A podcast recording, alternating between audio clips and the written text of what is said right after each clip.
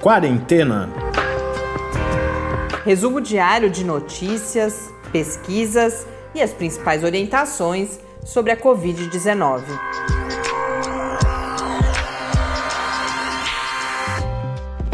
Quarentena, dia 163. Olá, bem-vindos ao nosso centésimo, sexagésimo terceiro encontro aqui no Quarentena.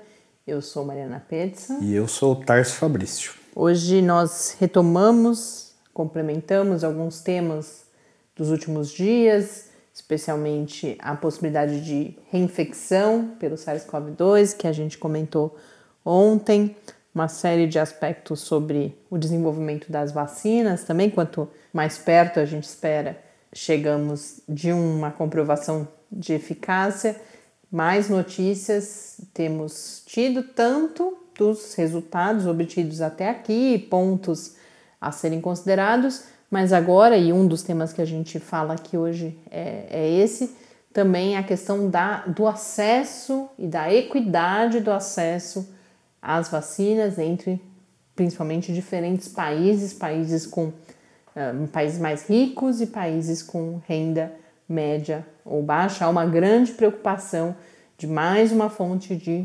desigualdade, que é justamente essa desigualdade na possibilidade de acesso às primeiras vacinas que tiverem a sua eficácia comprovada. E um novo tema, que esse eu acho que é o último daqueles que eu, que eu disse que eu vim aguardando semana passada, foi realmente profícua em notícias que foram ficando para trás porque não eram tão urgentes. E uma, um, uma dessas não é exatamente uma notícia, mas uma preocupação que vem aparecendo em vários textos. Hoje eu trago aqui uma seleção de três ou quatro textos sobre isso. É a subrepresentação de algumas populações, principalmente a população negra, nos estudos clínicos, tanto para tratamento quanto para as vacinas de Covid-19. Esse não é um problema específico da Covid, mas agora nesse contexto tem sido bastante abordado.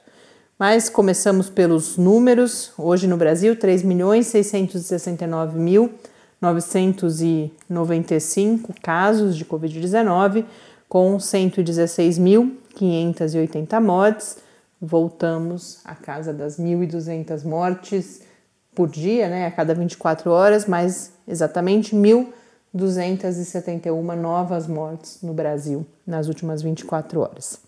No mundo, segundo a Organização Mundial da Saúde, são 23.518.343 casos. Na John Hopkins, 23.745.414 casos, com 815.520 mortes. Eu começo com duas notas rápidas sobre vacinas. Nós tivemos a declaração do diretor do grupo de vacinas de Oxford, o Andrew Pollard, de que os dados dos estudos de fase 3 da vacina de Oxford junto com a AstraZeneca podem ser entregues às agências reguladoras ainda neste ano. Lembrando que desde o princípio, já há vários meses, três, quatro meses, talvez três meses, acho que é mais realista. A gente vai perdendo um pouco a noção de tempo. Mas muito cedo já se falava em relação, os pesquisadores de Oxford mesmo já falavam que esperavam resultados para outubro.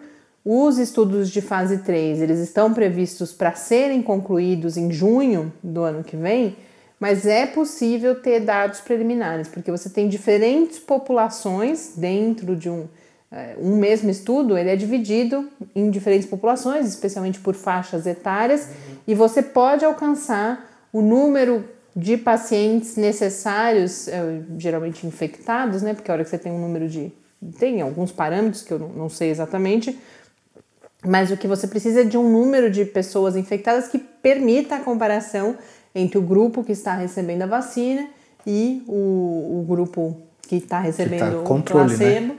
Então, há uma possibilidade de que dados preliminares já nos ofereçam uma resposta também provisória e, e preliminar em relação à eficácia da vacina, e aí o que uh, o Andrew Pollard veio dizer justamente que isso pode acontecer, que, que está mantida ainda a expectativa de envio às agências reguladoras ainda nesse ano. É claro que seria uma ótima notícia, nós temos um dado de eficácia, mas como já dissemos várias vezes, isso não significa que nós seríamos vacinados no dia seguinte. Há uma série de desafios, desde a aprovação de fato, né, pelas agências reguladoras, até a produção em escala suficiente. Isso envolve não só a produção das vacinas, mas nós temos gargalos, por exemplo, em coisas que a gente não costuma pensar, como por exemplo as ampolas, as seringas, uma série de insumos que uh, também precisam ser. É muita gente que precisa ser vacinada, é uma situação que a gente não vive normalmente e tudo isso precisa ser e vem sendo planejado. E uma outra uh, nota rápida é que começou uh, a ser aplicado, vai começar a ser aplicada nos próximos dias também no Rio de Janeiro, a Coronavac que é a, a vacina produzida pelo grupo chinês uh, Sinovac. E eu, eu, trouxe principalmente porque a gente vai vendo a, as ligações entre as coisas, as pessoas poderiam ficar confusas, porque se você olhar a notícia, vai falar que a Fiocruz é que vai aplicar a Coronavac, não é na cidade do Rio de Janeiro, é no estado, é em Niterói, a parceria com a prefeitura de Niterói. E por que a Fiocruz? Porque a, Fiocruz, porque a Sinovac, lembrando que a Coronavac é a vacina que está sendo testada e que há um acordo depois de transferência de tecnologia com o Butantan em São Paulo. Mas para aplicação no Rio foi feita essa parceria com a Fiocruz, que é quem está conduzindo não os estudos clínicos, mas tem uh, o acordo de transferência de tecnologia com a vacina da Universidade de Oxford. E é natural que isso aconteça, porque a gente também já, já comentou isso, já conversamos sobre isso aqui. Fiocruz e Butantan são as duas principais instituições no que diz respeito. Instituições irmãs, praticamente, né? Tem a, a, a mesma finalidade, História, trabalham com Histórias parecidas, coisas, inclusive foi o que a gente colocou aqui, né? O momento do surgimento. Então, firmaram esse acordo. A aplicação começa a ser feita, são 850 pessoas que devem participar desse braço em Niterói, profissionais de saúde, e inclusive, se você é profissional de saúde de Niterói, ainda há a possibilidade de se inscrever para a aplicação. A gente compartilha a notícia no, lá no Quarentena News, em www.lab.fiscar.br. Há um e-mail informado para aquelas pessoas que têm uma série de condições e que podem se inscrever para receber, para participar do estudo. Começo retomando muito rapidamente. A... Não, antes de falar de reinfecção, eu tenho mais uma notícia aqui que é, é rapidinho e diz respeito à, à situação da pandemia, do enfrentamento à pandemia no Brasil. Ontem nós falávamos de por que é, é complicado você não chegar a resultados conclusivos sobre a eficácia ou não de algum remédio isso no contexto todo de politização, então falando de, principalmente de, a gente tinha voltado a falar ontem por uma, uma colocação de um ouvinte, o Marcelo, de cloroquina e hidroxicloroquina, e dentre outras razões, você tem toda a questão de segurança, uma série de coisas, mas dentre das razões eu coloquei uh, o aspecto financeiro, você, a decisão de onde você vai investir recursos para uma política pública de enfrentamento a uma doença, porque isso é uma coisa importante da gente. Acho que a pandemia, essa é uma questão sempre presente em discussões sobre saúde, mas que a pandemia facilitou um pouco a gente trazer esse debate. Uma coisa são as decisões que nós tomamos individualmente ou que um médico toma na sua relação clínica ali com o paciente, e outra coisa são as decisões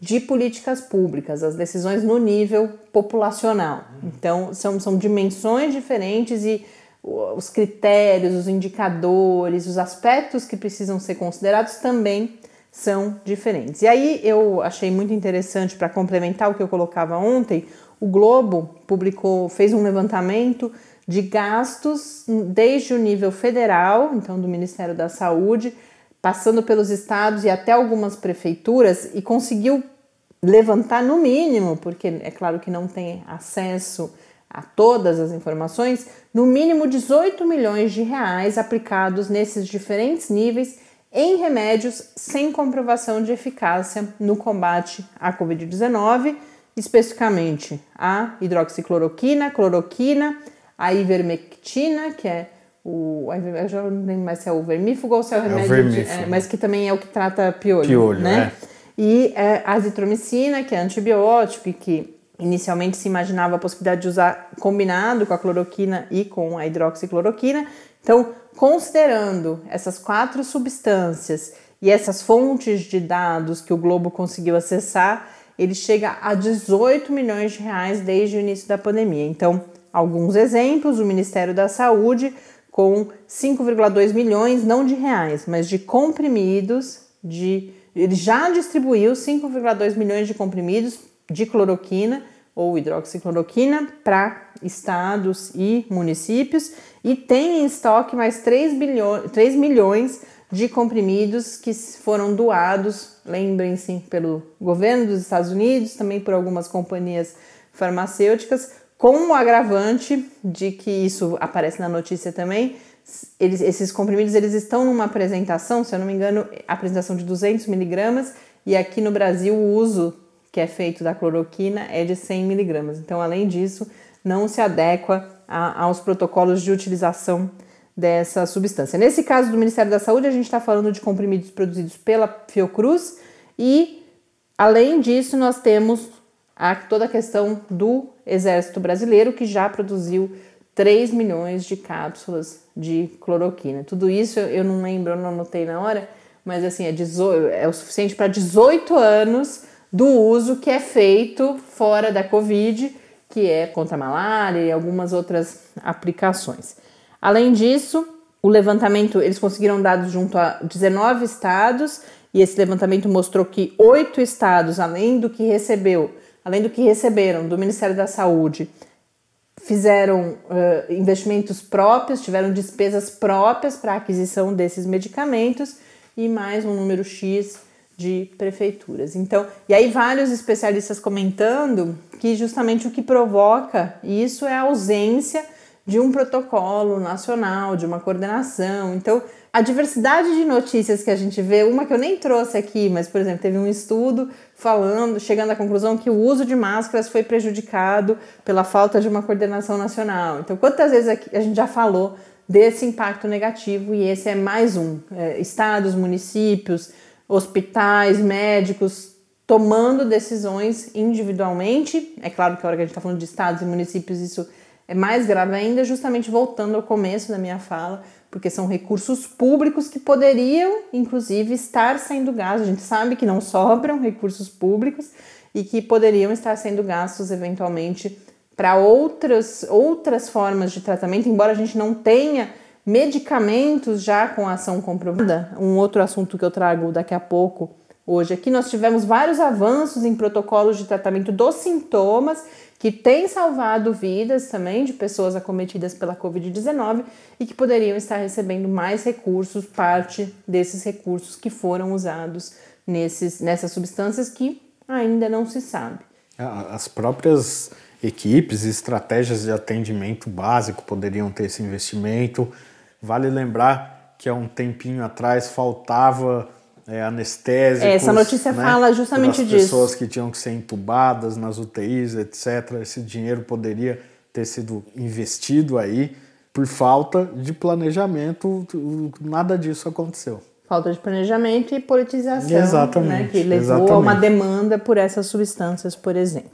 E agora eu falo justamente da, do que eu tinha anunciado ao falar sobre isso, que são esses avanços em outros, em em, em, em protocolos de tratamento das pessoas hospitalizadas com Covid-19. Tem se tornado, Tarso reparou isso nos últimos dias, a mídia tem falado, tem, tem se fortalecido um discurso de diminuição da letalidade da, ou da mortalidade, o professor Bernardino já alertou que são dois conceitos diferentes, eu vou falar sobre isso aqui também, mas como se, se, fosse, se ela fosse menos letal ou mortal, a Covid-19, hoje em dia, por avanços no tratamento. E eu vou destacar uma notícia aqui da Folha, mas depois trazer uma observação uh, que questiona um pouco isso. Mas o que a Folha fez foi, ela reporta um estudo publicado já há algumas semanas num periódico que se chama Anestesia, um periódico internacional, que é uma revisão de literatura de 24 outros estudos envolvendo mais de 10 mil pacientes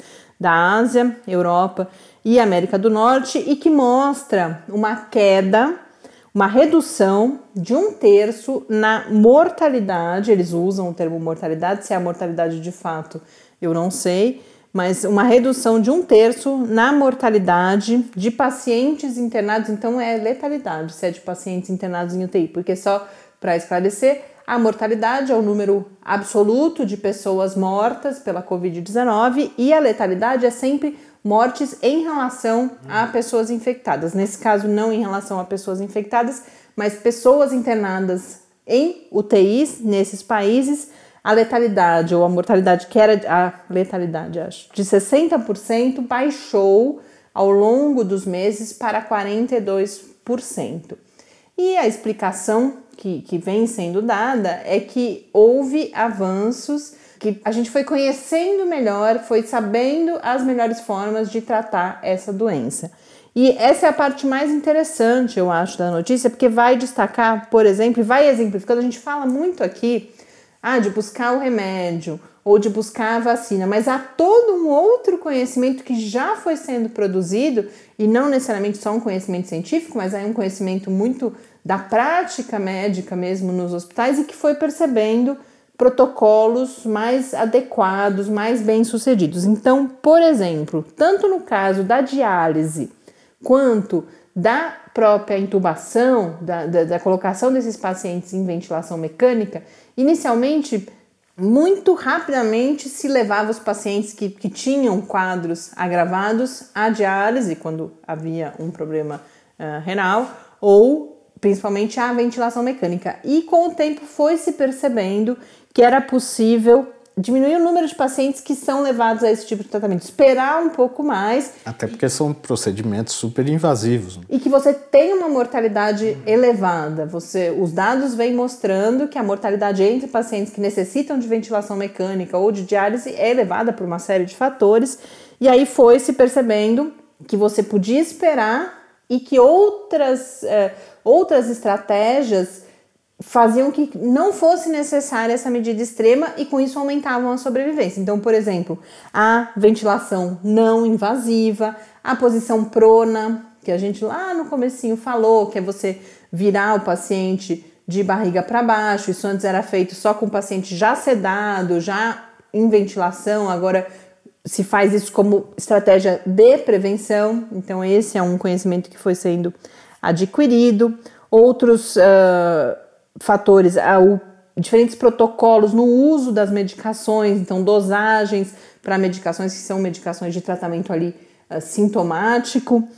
Há o entendimento de que é necessário uma equipe multidisciplinar, já que a doença acomete vários sistemas do nosso corpo, então você precisava juntar diferentes especialistas para o tratamento desses pacientes, dentre outros fatores e isso é, veio reduzindo essa mortalidade. Mas é importante a gente destacar, porque aí eu ligo com a outra notícia, que estamos falando de redução de mortalidade na UTI e não de letalidade. Letalidade letalidade? Agora eu até acho, eu me confundi. É, eu não sei, mas eu acho que é letalidade. Mas enfim, qual, qual é o índice, qual a porcentagem de pessoas que morrem quando internadas, quando chegam até a UTI? Agora, o outro texto vai falar de letalidade mesmo. E aí, o que é a letalidade? Esse, esse conceito eu tenho clareza.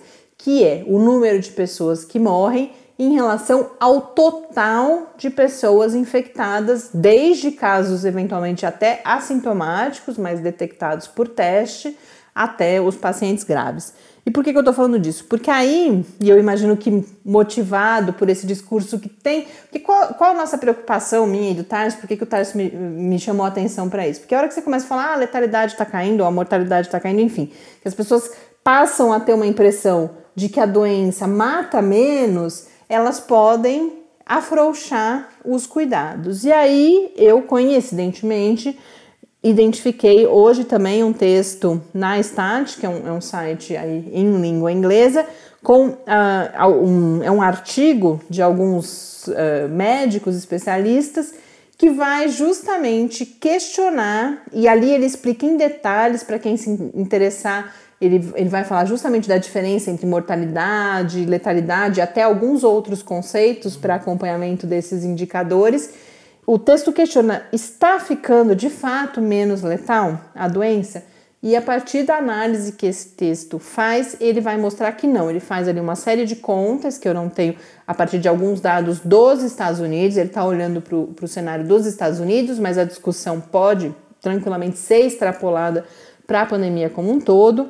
E ele vai mostrar que então não há uma queda desses indicadores, que no início da pandemia e num estágio mais avançado, a partir desses cálculos estatísticos que esses especialistas fazem, eles chegam na mesma porcentagem. E aí vão levantar algumas hipóteses em relação uh, a isso e vão falar que, por exemplo, a letalidade cai quando a testagem aumenta, porque se você a letalidade é, uma, é em função do, do número, número, total de casos. de casos. Então, se você aumenta o número total de casos porque você aumentou a testagem, esse indicador de fato cai. Mas a hora que você vai olhar a, a porcentagem de, de, o número de pessoas que morrem, ainda é muita gente. E uma, agora que eu, eu vi a anotação aqui, são pesquisadores da Universidade de Yale.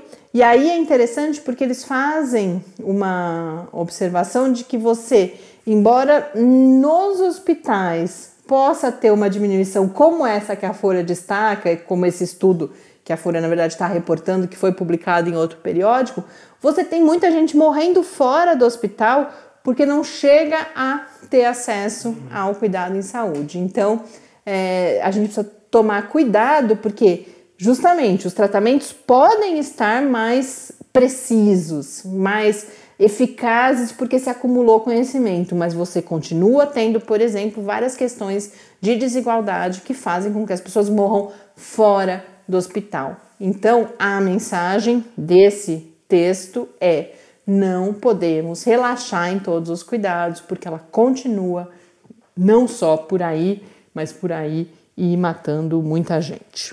Bom, eu preciso tomar umas decisões aqui para eu acho que dá para a gente falar sobre tudo que eu tinha planejado.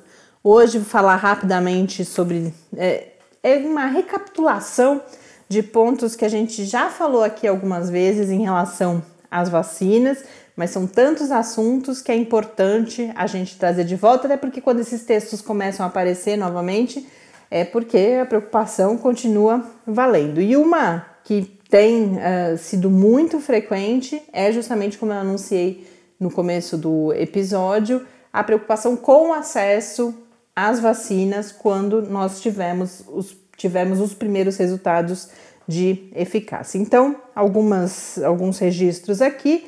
A OMS anunciou ontem que nós temos 172 países signatários ou interessados na iniciativa chamada de COVAX Facility, que é o principal esforço, o principal consórcio internacional justamente para garantir esse uh, acesso com equidade e que é basicamente um são acordos de financiamento prévio, os países se comprometem, eles pagam desde já algumas parcelas e com isso você consegue já planejar e começar a realizar as ações necessárias para uma produção em larga escala, quando nós tivermos o, o, os primeiros resultados de eficácia, e tudo isso com um compromisso ou com, com um esquema de distribuição que contempla os países de baixa e média renda. Então, no caso da COVAX uh, Facility, o, são nove vacinas que estão incluídas até esse momento, porque cada uma delas pode ter a sua eficácia confirmada ou não. É claro que são as nove vacinas consideradas mais promissoras. Ou... Pode ter a eficácia confirmada para grupos diferentes. Né? Também. Né? E aí a ideia é que sejam produzidas num primeiro momento 2 bilhões de doses, e desses 2 bilhões, 1 bilhão iria para os países mais ricos, com pagamento para isso, e esse pagamento financiaria o acesso dos países de baixa ou média renda desde aqueles países que receberão as vacinas, as doses, sem nenhum, sem a necessidade de, de nenhum investimento, até como é o caso do Brasil, com um investimento, mas com um investimento que é diferente daquele realizado pelos países mais ricos. Então, mas há uma preocupação porque a possibilidade dos países continuarem uh, declarando seu interesse, firmando seus compromissos, vai só até ou ao menos havia sido planejado para ser encerrada essa fase até o dia 31 de agosto, e ainda falta muito dinheiro para atingir os, uh, se eu não me engano, são 18 bilhões de reais necessários para que se consiga produzir, a partir das estimativas feitas, esses 2 bilhões de doses. E aí é isso que se liga nessa, em toda essa discussão que vem sendo feita, e aí tem, teve um outro texto que me inspirou a falar disso aqui hoje, que foi publicado na Nature, que é o chamado, que um tema que a gente já trouxe aqui outras vezes, do nacionalismo em relação às vacinas. Então há uma grande preocupação, por exemplo, que os, as chamadas pre-orders, os, os pedidos antecipados, as reservas antecipadas, feitas até agora pelos países com maior capacidade de financiamento, já estão muito perto do esgotamento da capacidade total de produção estimada pela, por essas principais vacinas até o final de 2021. E aí esses acordos uh, unilaterais ou bilaterais, né, porque são entre os governos desses países e os produtores das vacinas, eles competem, porque são não é que ah, tem algumas companhias que estão firmando esses acordos com os estados e outras companhias que estão firmando o acordo com a OMS, com a Gavi, que são as instituições responsáveis pelo COVAX uh, Facility. Não, é, é, nós estamos falando da mesma capacidade de produção.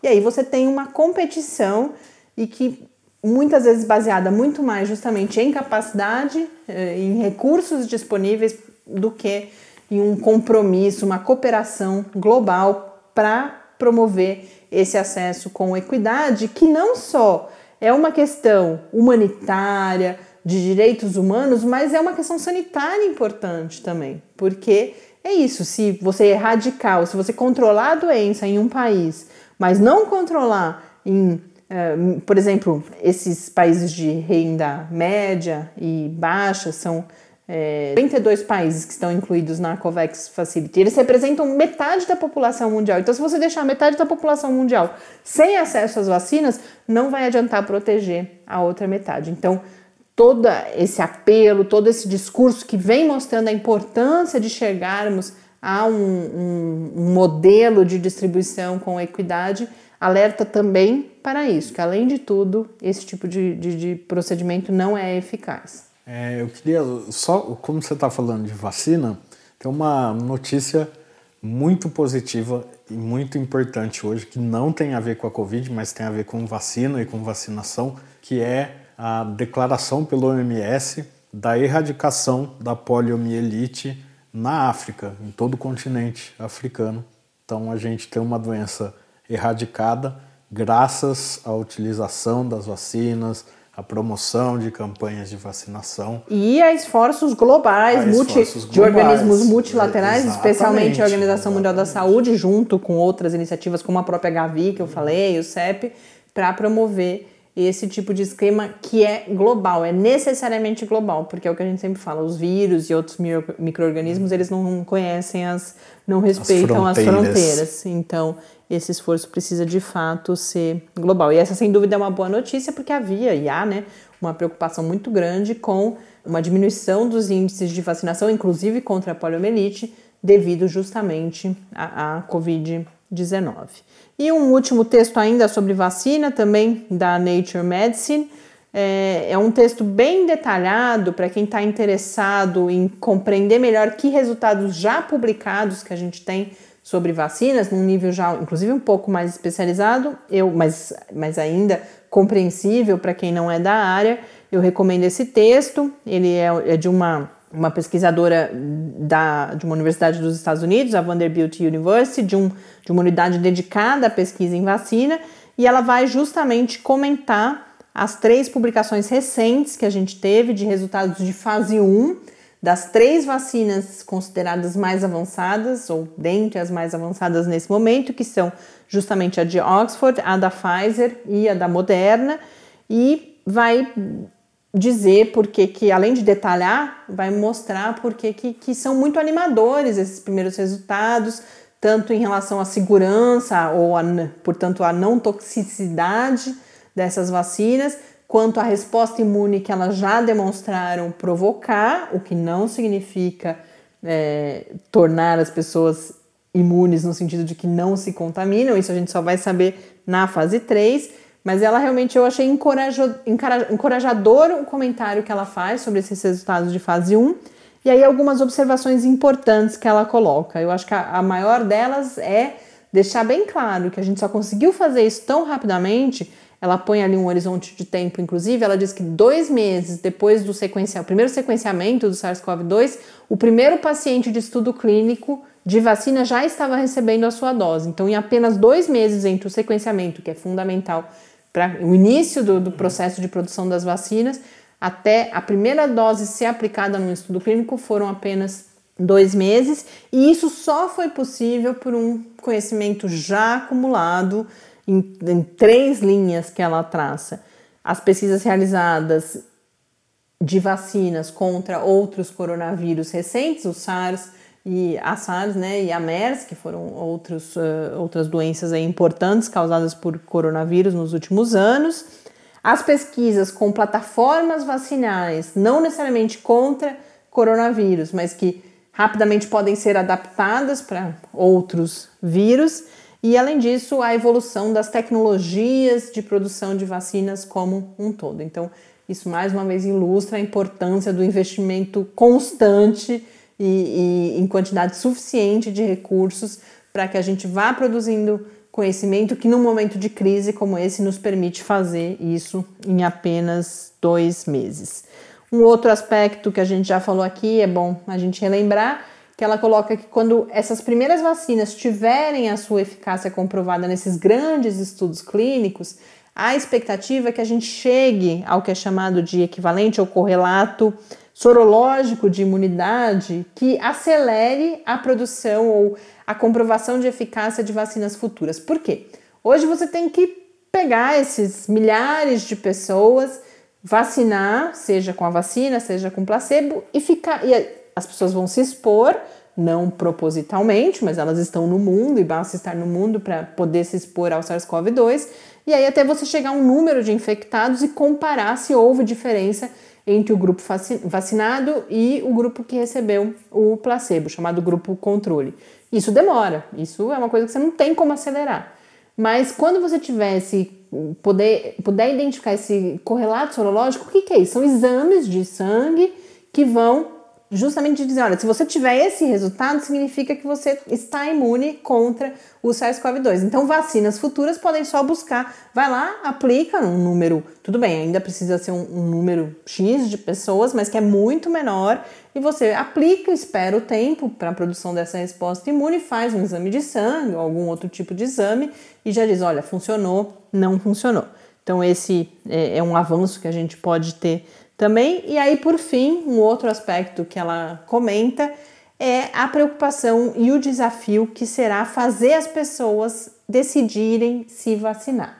E por que também com, ela destaca três eixos. As pessoas precisam entender a doença como um risco, como uma ameaça, elas não podem achar que é uma gripezinha.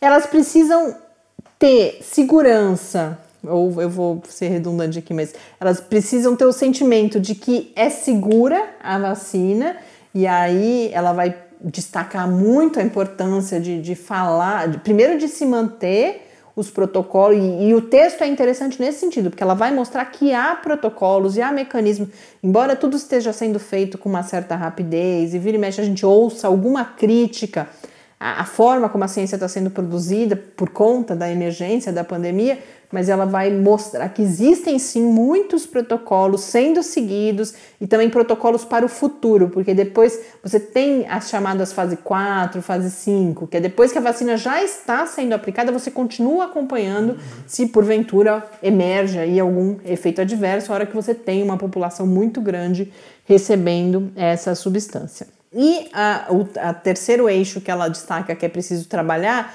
é as pessoas entenderem que a vacinação ela é necessária para uh, um bem comum, que você se vacinar é uma proteção não só sua, mas contra aquelas pessoas mais vulneráveis, inclusive, ou que, por exemplo, não podem receber a vacina. Isso em oposição àqueles movimentos anti-vacina que vão dizer que é, é uma, um cerceamento da liberdade, da minha liberdade, eu ser obrigado a tomar uma vacina. Não, não é um cerceamento da liberdade, pelo contrário, é algo que eu faço pelo bem comum. Então, alguns. É, nada disso é novidade, mas como eu disse, é, é um discurso que a gente cada vez mais tem que repetir, tem que relembrar, porque são decisões que nós, como sociedade, teremos de tomar de, e já estamos tomando desde já nesse esforço de enfrentamento da pandemia. Mais uma vez eu vou fazer suspense, eu tenho um outro tema que é importante demais para a gente abordar correndo nesse final de episódio, vou guardar para amanhã, que é a preocupação com a subrepresentação de algumas populações, especialmente a população negra, mas também nos Estados Unidos, por exemplo, aquelas pessoas de origem uh, hispânica, então uh, populações aí já discriminadas, socio socioeconomicamente desfavorecidas e que não estão representadas adequadamente nos estudos clínicos e por que, que isso é importante, mas isso a gente conversa com calma amanhã. Um grande abraço para vocês e até o nosso próximo encontro. Até amanhã, fique em casa.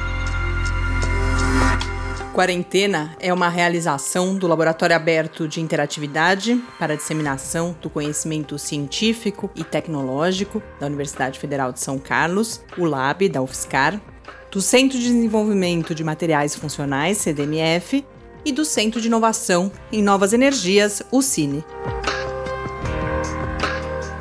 Pauta, produção e apresentação: Mariana Pezzo e Tárcio Fabrício. Arte e design de Henrique Mateus. Desenvolvimento web, Eduardo Martins. Edição de áudio, Lucas Stefanuto. Apoio Fundação de Amparo à Pesquisa do Estado de São Paulo.